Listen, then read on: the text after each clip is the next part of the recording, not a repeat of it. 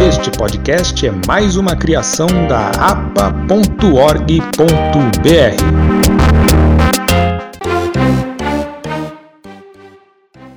Eu sou Bruno Leite de Carvalho e nesta pílula do podcast Observatório do Patrimônio Cultural, o historiador Tiago Guerra fala sobre a Cinemateca de São Paulo. O historiador analisa as questões envolvendo o acervo da Cinemateca, administrado pelo governo federal, e a falta de zelo, com quase 250 mil rolos de filmes. Os vídeos do canal 100 é o ponto de início para apontar a importância de todo o acervo cinematográfico iniciado no começo do século XX. Thiago, é com você.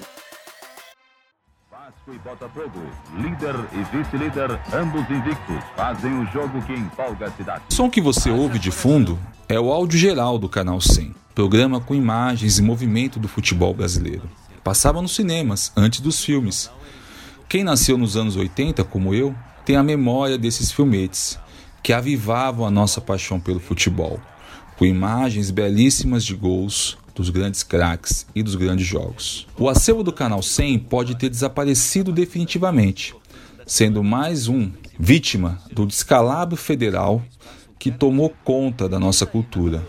Expresso, então, na total desarticulação da Cinemateca Brasileira promovida por parte do governo Bolsonaro. A dona do acervo do Canal 100 é a Cinemateca, autarquia incorporada à União em 1984 e responsável pela preservação da nossa produção audiovisual.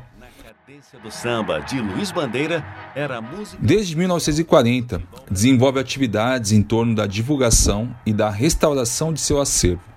Junto com os filmes do Canal 100, a Cinemateca possui um acervo de quase 250 mil rolos de filmes e mais de um milhão de documentos relacionados ao cinema. Fica localizado no antigo matadouro municipal de São Paulo, no bairro da Vila Mariana, edifício desativado nos anos 30 para este fim. É aquele edifício conhecido pelos seus tijolinhos, que foi tombado pelo Condefate, com uma grande riqueza arquitetônica e também agora cultural. Abriga a Cinemateca desde 1992. Durante as últimas décadas, foi um equipamento cultural dos mais relevantes na cidade de São Paulo. Incontáveis mostras, exibições especiais, semanas, seminários, todos eles relacionados ao cinema, passaram por lá, inclusive a virada cultural. Desde o início do governo Bolsonaro, em 2019, a vida da Cinemateca entrou em parafusos. Desarticulada deliberadamente desde o final daquele ano, a instituição que tomava conta do acervo, a Associação Comunitária Educativa Roquete Pinto, a ACERP, foi completamente desidratada com o fim do contrato.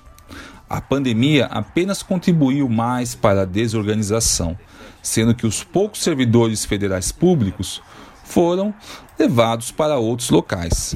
A ACERP, como medida desesperada, ainda manteve por sete meses o zelo mínimo do acervo, sem receber nada finalmente entregando a chave no espaço para o governo federal em julho de 2020.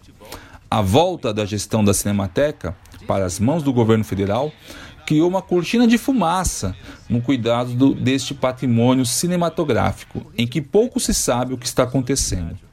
Conforme noticiado por portais de notícias, produtores culturais e outros, a desinformação é grande e proposital. No último dia 12 de maio, o Ministério Público Federal, em São Paulo, entrou com um processo cobrando soluções, sendo uma delas já encaminhada a organização do chamamento público para um novo gestor do equipamento cultural, sendo prometido a sua reabertura ainda em agosto de 2021. Enquanto isso, acidentes como o ocorrido ao acervo do Canal 100, que ficava em outro espaço, num depósito na Vila Leopoldina, tomado por uma enchente no começo deste ano, pode se tornar mais comum. É quase uma política de Estado. Deixar de ser, o Canal 100 cobria intensamente a seleção. Nas tribunas. Sua voz na defesa dos bens culturais e manifestações populares.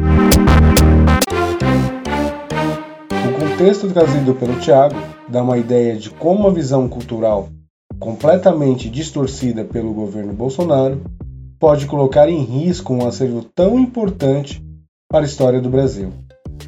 Observadores e observadoras, a cada semana vamos pautar os acontecimentos envolvendo os prédios tombados, as histórias locais, as manifestações populares ocorridas em todo o Brasil e no mundo.